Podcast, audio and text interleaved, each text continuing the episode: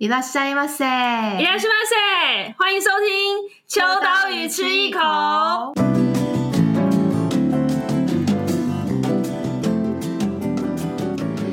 嗨，大家好！最近大家不知道有没有感觉到秋意渐浓？虽然我不晓得这个形容词对大家来讲是不是一个贴切的体感。 对，不晓得现在听呃秋刀鱼吃一口的你有没有开始穿起稍微长一点点的长袖？我今天是已经穿长袖了啦。那今天呃是由我伊娃来主持今天的节目，但是地点也非常特别。其实我们今天的地点是在北投，然后我们租了一个录音室，纯粹是因为这个地方很好录音之外，还有一个浓浓的呃温泉感。为什么要在这个季节跟大家介绍这个主题？其实也是因为秋冬之际，其实大。大家最想要的呢，就是去好好泡汤。我大概也都是在冬天的时候才会最想要去泡汤，所以我觉得这是一个很适合推荐给大家的一个好的季节。那希望大家在穿起长袖，开始可以穿搭了吼，大家可以层次感穿出来了的时候，也可以不妨来走一趟台北最适合泡温泉的地方，那就是北投。所以，我们今天呢，就是要来北投限定，只差大家没办法看到我在这边泡温泉，也没有啦。对，那我们今天的特别来宾。非常非常的特别，我们邀请到的是北投温泉博物馆的馆长钟兆佳馆长来到我们现场，欢迎馆长，耶！Hello，大家好，秋刀鱼吃一口的朋友，大家好，我是北投温泉博物馆馆长钟兆佳。钟馆长，我都叫他馆长啦。然后馆长其实非常非常对于温泉有高度的热忱，大概就比温泉的泉水还要再热个十度，我觉得 体感温度很高。那其实当初会认识馆长，也是透过温泉博物馆的这件事情，来到温泉博物馆，经过采访之后，发现哇，不要再舍不要舍近求远了。台北就有很好泡温泉的地方。那我在开始细聊北投温泉博物馆以及北投的所谓的温泉文化之前，也想要跟馆长聊一聊，就是所谓温泉这件事情。因为我觉得对台湾人来讲，泡温泉，我我自己实际讲，我小时候顶多去过乌来或者是北投泡温泉这样。我不晓得馆长对于温泉这件事情的启蒙，会成为温泉博物馆馆长，应该是要超懂温泉吧，一定要超爱温泉。不晓得馆长这个起源当初是什么样的契机，让馆长会投入对于台湾或者是台北的北投温泉的一个认识？呃，其实哦，刚刚主持人提到哈、哦，这个北投温泉，那今天我们在这个录音室，其实跟大家讲一个秘密哦，这一栋楼的楼下，对。就有青黄泉的公共池，难怪我一直闻到浓浓的温泉味。我刚搭电梯还想说有那个温泉味道。没错，在这个北投温泉里面，其实呃过去啊呃很多的这个住户的这个大楼里面都有温泉管线了哈。那当然现在温泉管线是要付费的了哈。嗯可是刚刚主持人提到说，哎，什么时候开始温泉的启蒙？那其实我家本来就住在阳明山下，嗯，所以很小的时候呢，就是对温泉一点都不陌生。因为呢，爸爸妈妈不知道这个周末要去哪边，所以呢，就干脆呢跟邻居朋友就一起周末的时候上阳明山，然后或者是沙帽山，然后去。土鸡城，那土鸡城里面其实就有温泉，嗯，对，嗯，所以呢，大家就是邻居好友，然后聚在一起喝鸡汤啊，然后泡这样的一个公共浴室，嗯，然后呢，就这样欢乐的玩了一天，这样。那所以从小的时候就有这样的一个经验，所以对于温泉确实。真的不陌生，而且是非常喜欢。嗯、所以馆长本身就是那个阳明山脚下的 天之骄子，不是不是物房价的问题，是我我知道，因为很多人都会很希望随时都可以泡温泉，然后很多人对北投在地人的想象就是像刚刚馆长讲，是不是家里浴浴缸还是 那个管线一放就可以泡温泉？其实不不，现在不是所有建案，但是以前可能真的有机会是这样，对不对？哦，确实啊，就是说，因为其实北投这个地。区其实有太多种温泉的一些种类，嗯、然后所以呃，你闻到的这个硫磺的味道，然后也有青黄泉、白黄泉、铁黄泉，然后甚至呃更更山上一点，还有一些碳酸泉哈。对于我们来讲，就是小时候可能分不是太清楚哈，可是总是温泉的一个味道，然后呢，在这个比较接近山边，然后这样的一个。感觉是非常好的。嗯，那呃，因为其实北投，老实说，对我的印象，我大概也是三十代、三十四代这个年纪，但是我对北投印象真的比较是小时候会跟家人来，但是其实这几年北投有做了很多改变，就是有很多呃活动啊，或者是祭典啊，甚至是一些串联性的不同跟在地文化有关的事件在这边发生，所以这等一下也会聊一聊。其实北投呃，大家如果有印象的话，其实上个月才刚过的那个。白昼之夜，今年也是在北投，嗯、所以这这几年北投好像当大家重返到北投的机会越来越多了，不再只是啊以前小时候曾经跟家人来过的那个记忆了，是越来越多人会愿意主动，或者是说因为有不同的理由而来到北投。那北投有一个最关键几个角色，我想说再看这个好像没有在访纲，但我想问一下，嗯、北投最关键几个角色对于外地人来讲，可能最大的认识就是温泉之外，还有可能就是啊红茶，红茶也是外地人对北投的认识，嗯、还有建筑物的话，可能比较有印象的就是。北投的捷运站很很漂亮，因为以前就是有一阵子，呃，偶像剧很流行在这边拍，或者是所谓的图书馆绿建筑的图书馆。但是最核心的应该是一个叫做北投温泉博物馆的建筑物。所以馆长你自己觉得你在推荐大家认识北投的切入点的一开始会是什么？呃，来到北投温泉乡，我想第一个。如果你真的都不认识，我真的非常推荐来到北投温泉博物馆，因为呃，即使是在历史上面，它都是一个最重要的北投温泉乡发展的一个核心哦。嗯、那北投温泉博物馆过去在百年之前，它其实就是东亚最大的公共浴场，也就是说。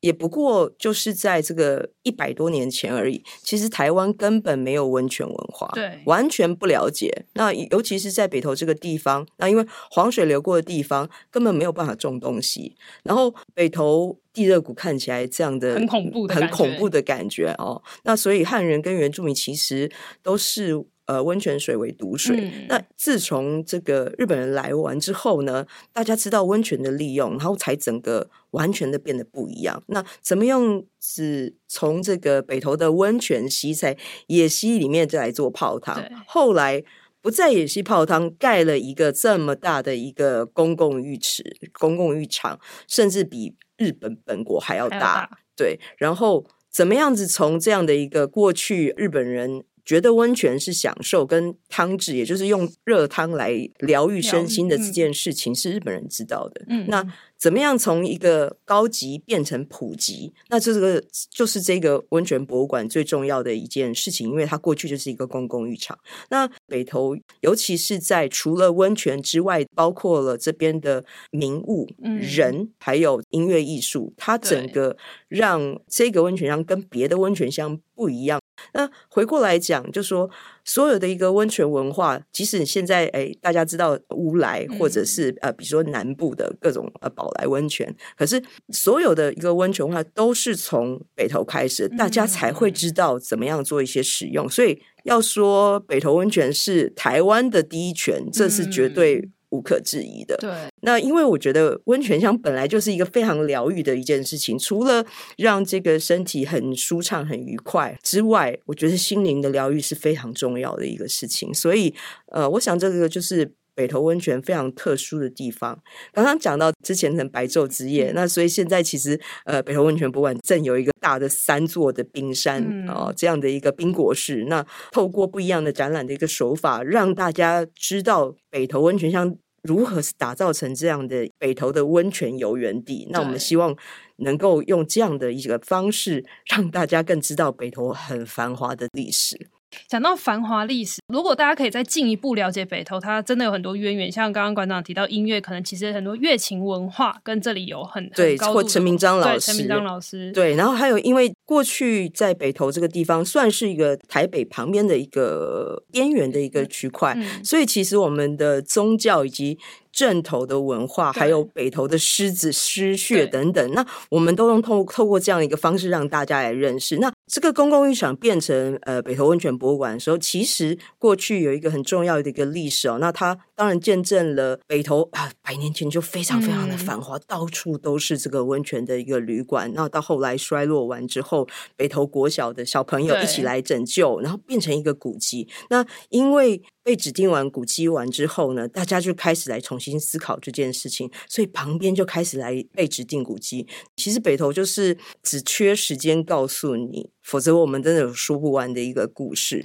刚刚馆长提到一个很有趣的点，就是那个北投国小发掘神秘的地点这件事情。其实这个故事我我第一次听到的时候，我很惊讶，因为他那个感觉就像是校外教学，小朋友去呃扫扫地、挖挖一个地方之后，发现哎这里好像很 很很特别，然后从此之后他就开始引起大家注意。这个有趣的小故事，可以馆长再跟我们稍微多提一下吗？因为我、嗯、我当下就一直在想说，我今天万一是这个小学生，我应该觉得我这辈子最大的、嗯、做过最大的事情就是这件事了。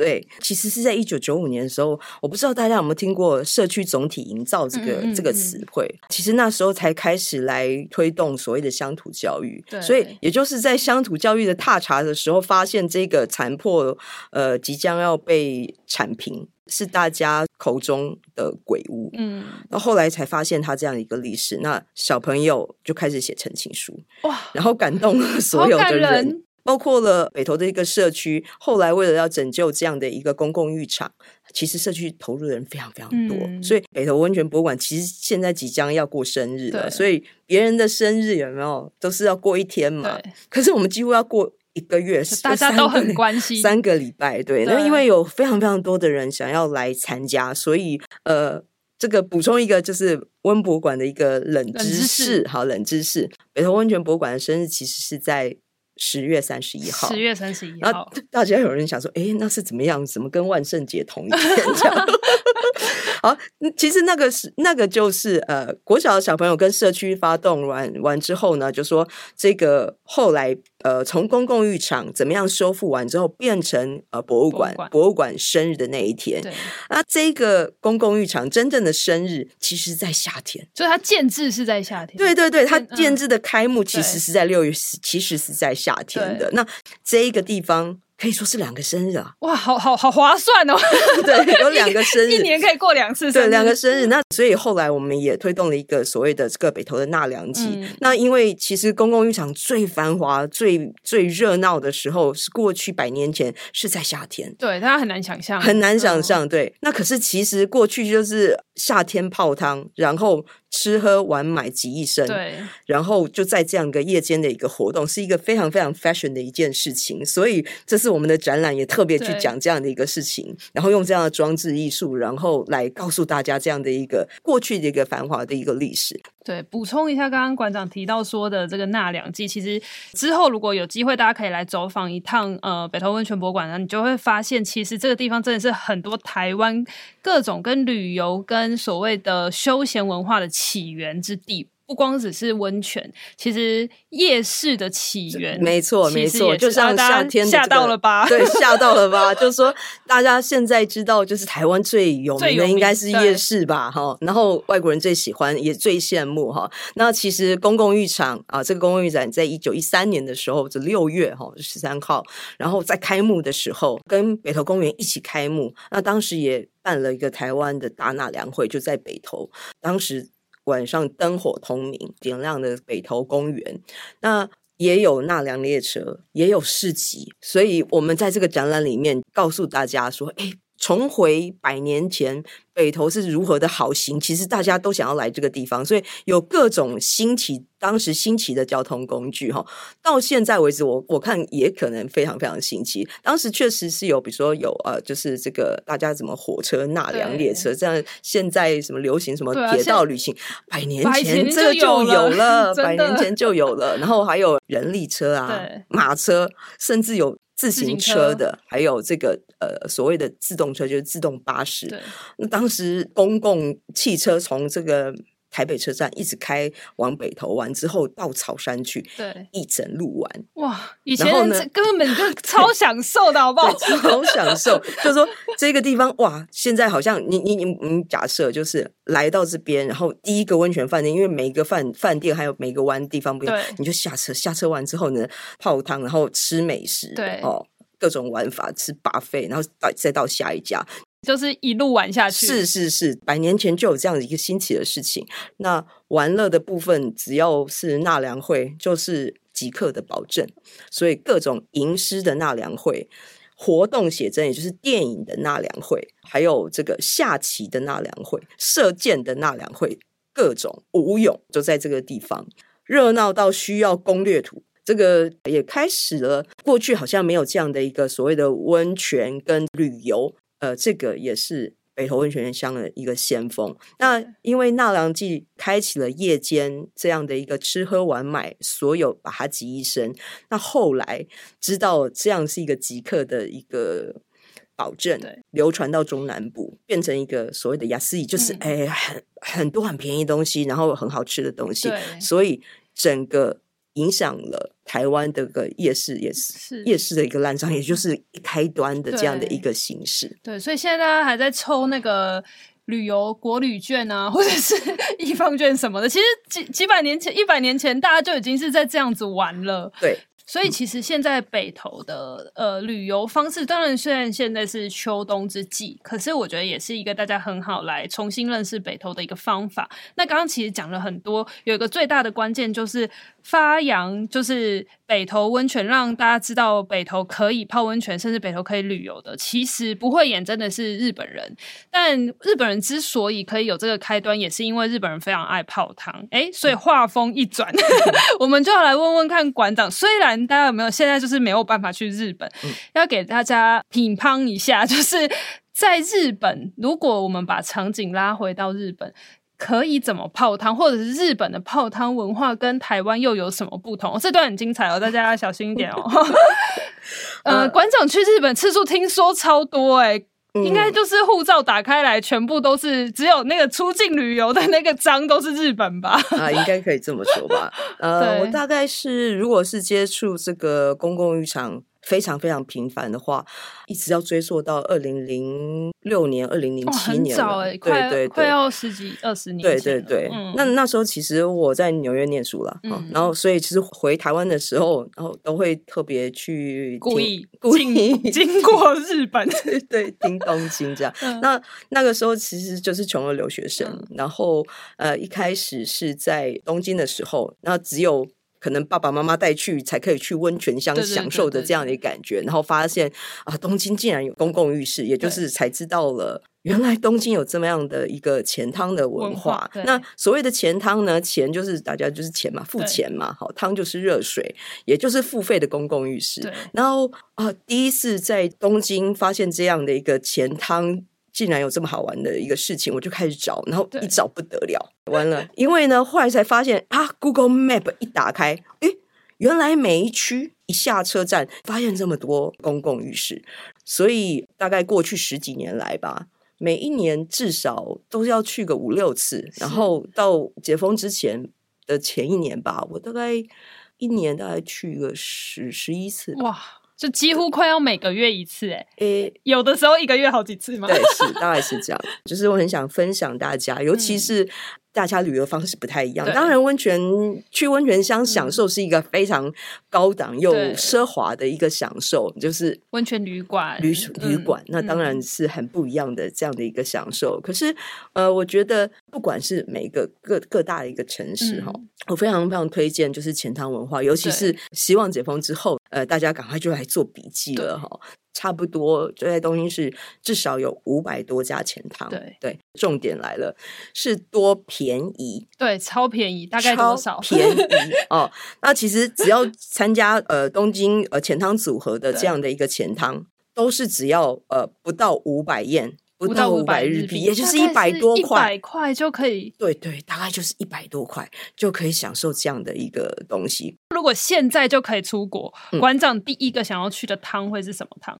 呃，应该最想去的话就是最方便的，比如说我们从成田机场一下来完之后呢，那个日暮里站下车，马上旁边就有一个齐藤汤，哦，齐藤汤超棒的，笔记笔记下来了，对，齐藤汤超棒的，真的很很方便。然后呢，它是一个被更新过的一个钱汤，老板很年轻。那其实你你在钱汤的时候会会遇到非常多当地的人。那简单讲，钱汤里面有什么呢？除了洗澡之外，它其实有一个休息区。对，然后每一个钱汤的特色其实非常非常不一样，所以呃，你到每一个区域的钱汤，它就会有不一样的变化。比如说，比如说目黑区好了，啊不，目黑区高档地段，高档地段，目黑区哈，文化玉泉哦，它就是有一个呃设计师的一个钱汤。那这个文化玉泉呢，就是有中岛圣夫跟中岛圣夫的富士山的一个壁画。那这个钱汤是由这个金井健太郎改装的这个事情。那里面有什么？就是有奈米的什么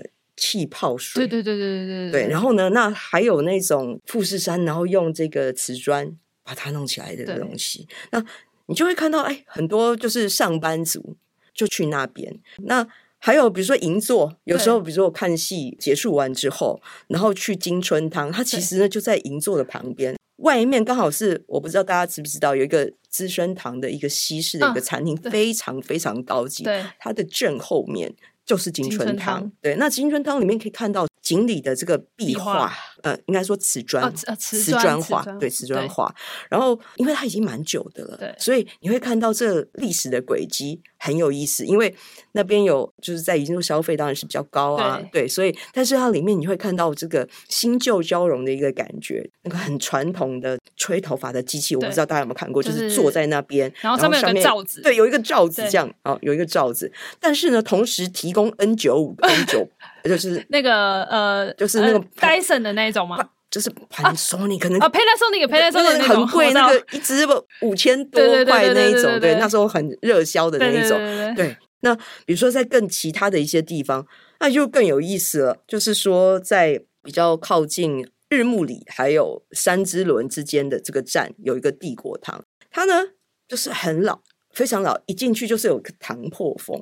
哦的这样的一个建筑风格，建筑风格。那刚好我去的时候不是一个繁忙的一个时间，就还那个大约钱汤就是比较传统的那一种，是一个老奶奶或者是老阿公坐在上面，然后他一整个看过去看下去，然后哎左边看男汤，对，右边看女汤这样子，然后每一个人都了若指掌，然后你要买什么东西，全部来跟他买这样。那我就去了那个地方，那一天。从头到尾就只有我，哇！包场包场，对对，对。那那个帝国汤非常非常的特别，它的这个穿衣室的这个部分呢，右手边就直接看到庭园，哇，也太美了。对，然后左手边就是壁画，嗯，跟这个浴池，嗯、虽然看起来非常非常的古老，但是呢很有意思。你会看到说，对我们来说，哇，这个庭园这个造景大概是台湾。你你在最高级的地方也不会有享受到这样的一个、嗯、一一一个气氛，然后这个老奶奶就从头到尾就一直看着我，想说要怎么帮忙，或者是 连我在洗头全部都一直盯着这样，然后让我觉得很紧张，想说我是不是有破坏什么规矩等等，嗯、然后等我这样洗完要到那个穿衣场的时候，嗯、突然有一个男的出现了。嗯老爷爷吗？老公回来了，老爷爷，因为他要跟他换班，嗯、我就突然吓一跳，想说，嗯，哎，这样这样对吗？这样对不对？可是他没有人有任何的反应，嗯，对，我就吓一跳。然后呢，那个文化冲击非常非常大。然后后来有其他的就是附近的邻居来，嗯、然后发现。原来这是日常啊，嗯、就是大家裸体跟这个老爷爷会顾钱汤的人会对视到，对对对对，就是话家常。嗯，原原原来这个就是当地的文化，对对。然后那个让我很冲击。然后当然，虽然他不太会讲，但是他就是一天到晚都很想要跟你表达善意。然后呢，那中间的这个老奶奶也很有趣，就是，然后我就说啊，你们的庭园好漂亮。嗯、然后里面有。养那个锦鲤，嗯、然后他就说，有时候我会去买新鲜的鱼，把它养在里面，等我要吃的时候才拿出来。加菜的概念，加菜。然后我想，哇，我听到了什么？我听到了什么？然后接着你会发现，你就会看到，哎，其实，在钱塘里面还有一些，比如说漫画或者是玩具的一个地方。所以，其实，呃，这样的一个公共浴场的这样的一个文化，其实你会发现。不管是现代的跟这个古老的东西不一样，世代的人不一样的国家的人都在那个地方出现。然后呢，在这样的空间里面，他那个感受是非常非常不一样的。嗯、那你会受到的这样的一个，不管是文化冲击，或者是你看到这个艺术的一个表现，还有当地人生活的样貌。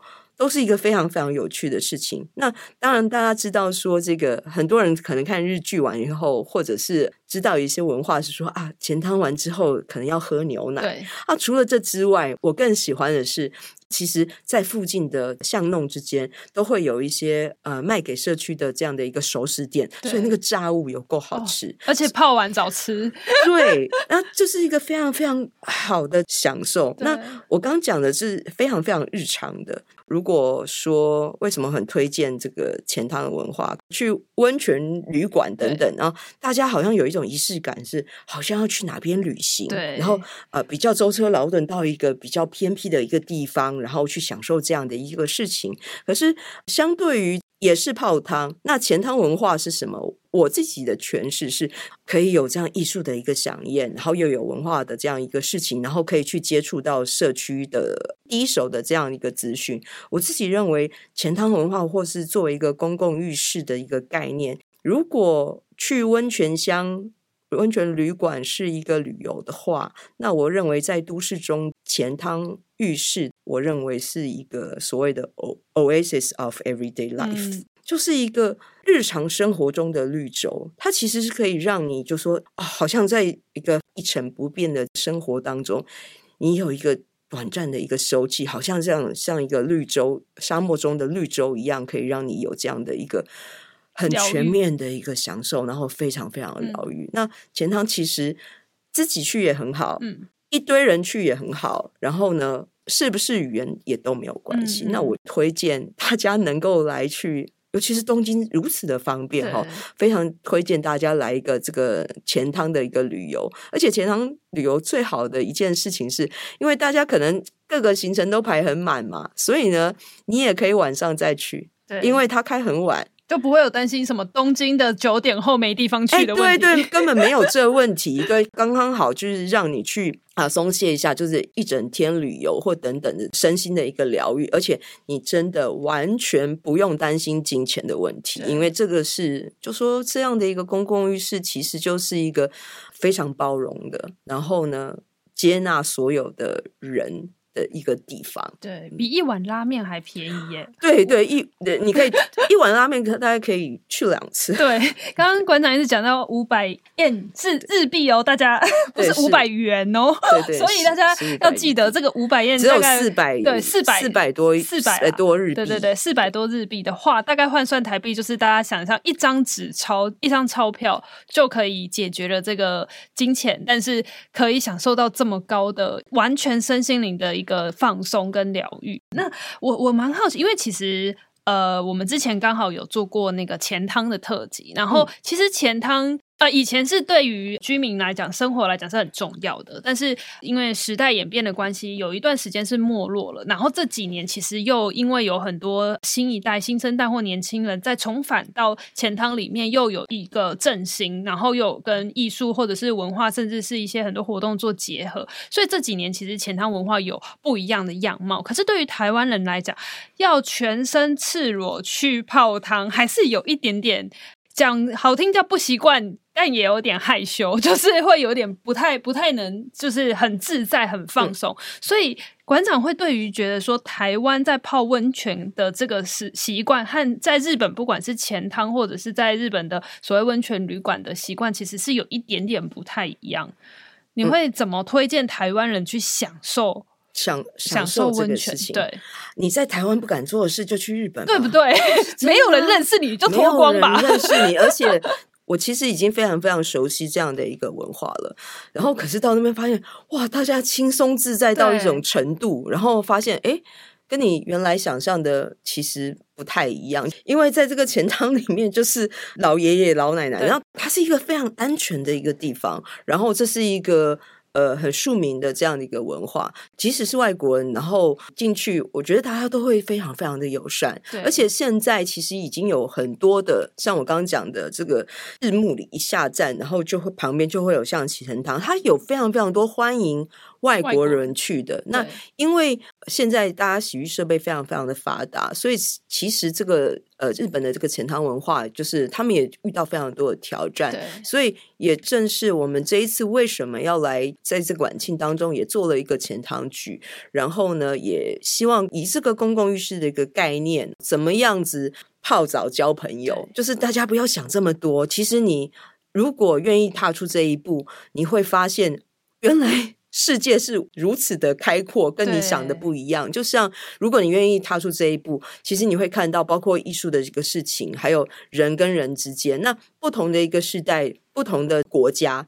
然后啊，刚刚讲说很害羞，有什么好害羞的？因为别人也裸身啊，啊就是大家是非你有的我也有，对，就是非常公平的。他、嗯、其实，在那个状态之下，就是到一个非常平等又呃直接交流的一个一个场合。我相信这个。空间的感受应该是别的地方我觉得没有的这样一个事情，嗯、而且你只要愿意去试试看，真的，它有呃，我们刚刚讲的这些所有东西都可以一次提供，一网打尽，没有比这更划算的事情。如果你真的很希望都全包。精打细算，精打细算，因为呢，你总要洗澡吧？对啊，那就去那里洗澡啊。总要去看美术馆吧？去日本玩的时候，对对对，去去美术馆吧。你总是要就是来喝一杯啤酒或等等的这些事情，那就全部都在那边做完。真的，而且还怎么样？四百五十 yen。对对对，而且他们有一些钱，然后他其实有出一些很有趣的小物。对，然后还有呃，因为他们要振兴，所以有呃那个地区都会有一些钱汤的一些组合，所以他还有那种。集章，甚至是呃，你在外面可能看不到的一些社区的，或者是一些呃很有趣的一些广告，对，都在这样的一个呃，如果想要知道，比如说啊，别国的人到底是怎么样子真正的一个生活，而不是你在呃电视上面看到的那样，就会很有趣。像我刚刚讲的，就是呃，正是因为你你都会去了不一样的一个地区去看很多的一些名胜景点。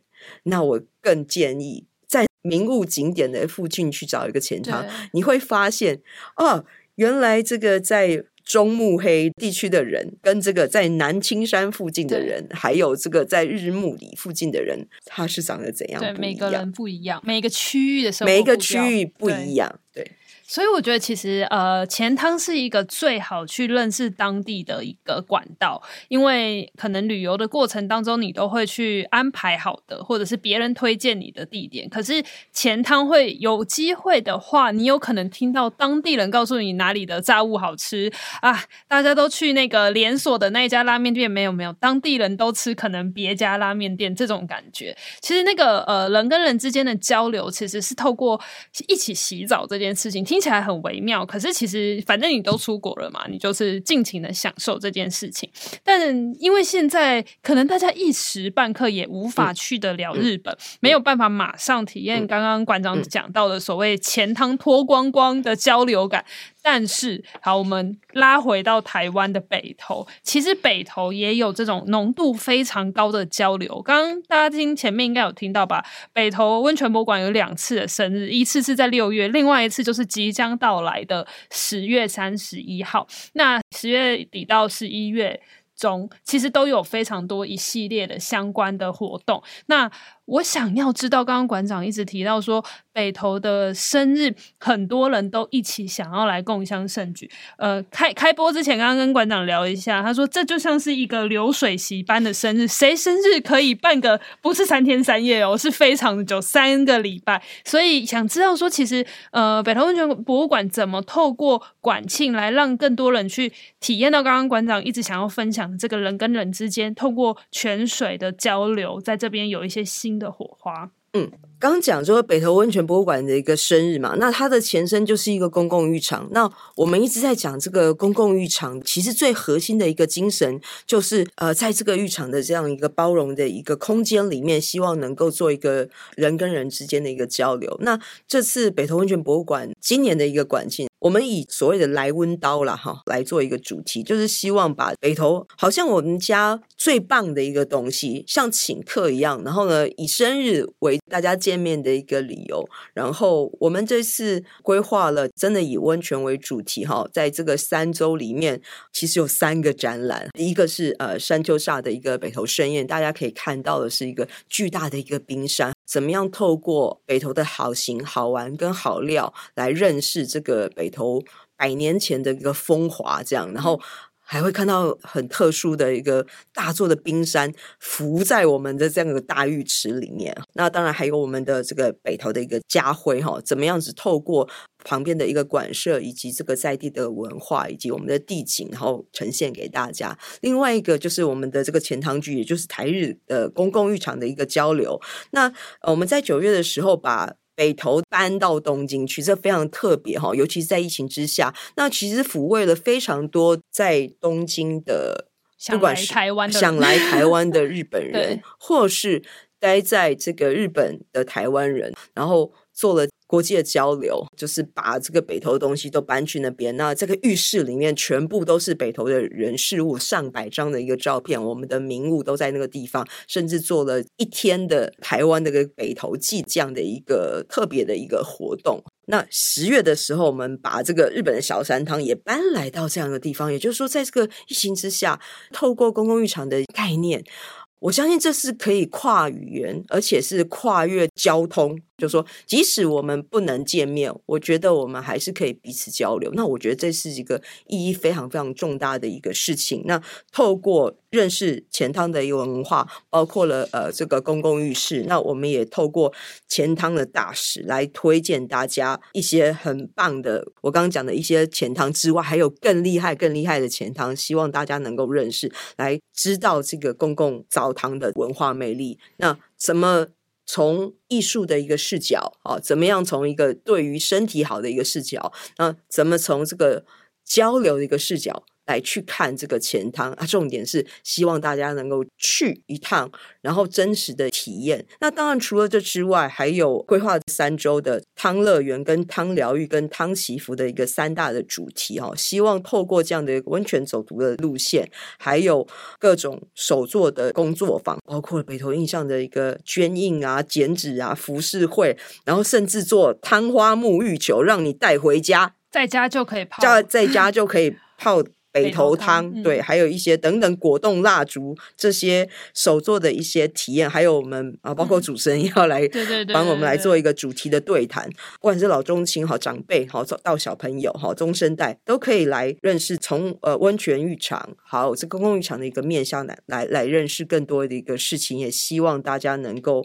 北投来温刀了，好来热闹的庆生，然后顺便来体验温泉以及艺术的这样飨宴。嗯，其实这整个活动一直从十月三十号到十一月十四号，是的，所以真的时间很长。那其实我去人家家，呃，如果不打扰的情况下，我是。